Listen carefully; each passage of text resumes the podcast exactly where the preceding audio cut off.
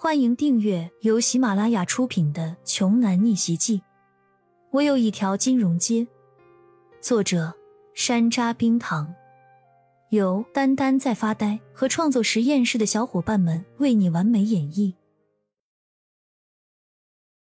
第一百二十五章，不到一个小时的功夫，三个中老年人就又聚在了胡飞伟的家里。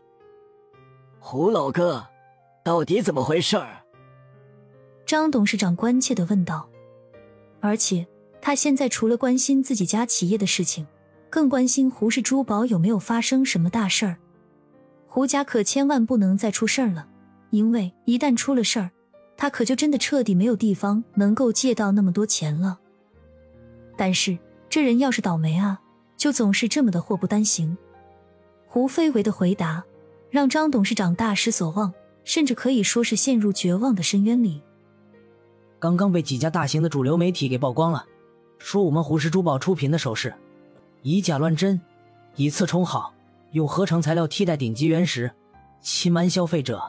现在胡氏集团已经被全行业拉进了黑名单。黑名单，这代表的意思已经足够清楚了。胡家彻彻底底的完蛋了，今后没有一家合作商敢再与胡家有来往。现在。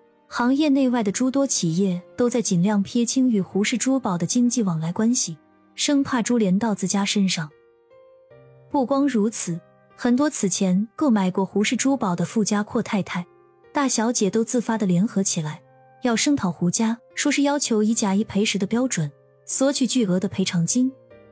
这笔钱将是天价，目前累计的总额计算下来，只会比张家要赔的钱更多，不会更少。张董事长苦着脸，转头问钱宇的父亲说：“那你们钱家呢？又怎么了？”钱宇的父亲无可奈何的摇了摇头，叹息说：“真是一言难尽呐！之前就有狗仔偷拍到了我和女秘书的亲密私照，但是当时我已经花了重金买下那些照片了。可是今天凌晨，也不知道什么人花了我几倍的大价钱。”让对方直接把高清无码原图给公开了，直接打了我一个措手不及啊！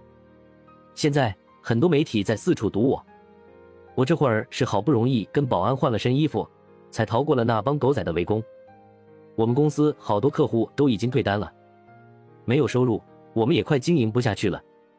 最主要的是，我派市场公关部的人去雇佣外面的自媒体、黑客和水军之类的，想办法带带舆论节奏。或者删掉那些新闻和评论帖子，但是人家告诉我们说，上面有命令，谁敢下线这些内容，就永久禁言封号。他们这三位中老年人，谁也没想到，三天前还在把酒言欢的庆祝胜利，眼下还不到七八十个小时的功夫，事情竟然严重到了这种地步。胡氏珠宝、张氏电缆、钱氏设计，他们三大家族竟然全部面临着破产的绝境。张董事长苦不堪言的问道：“到底是谁呀？是谁在背后对付我们呢？是冯海明，还是刘承安？”胡蓉在一旁也是满面寒霜，摇了摇头回答：“现在还不知道，但是我敢肯定，这些事儿与他们俩都脱不了干系。我叫你们来，就是商量一下要不要找他们谈判。谈。”必须谈。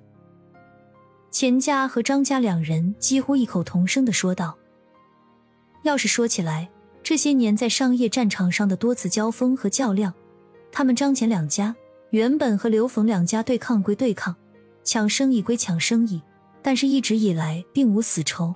这次联合动手，也是受到了胡飞为的从中挑拨。到时候实在不行的话，只要把责任全部推到胡家身上，说不定。”最后还能保全自己。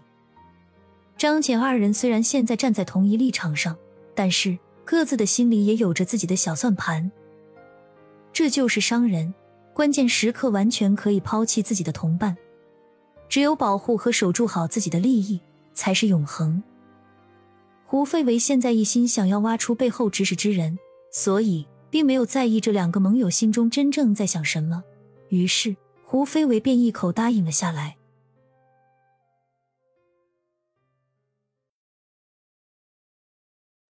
本集播讲完毕。想听更多精彩内容，欢迎关注“丹丹在发呆”。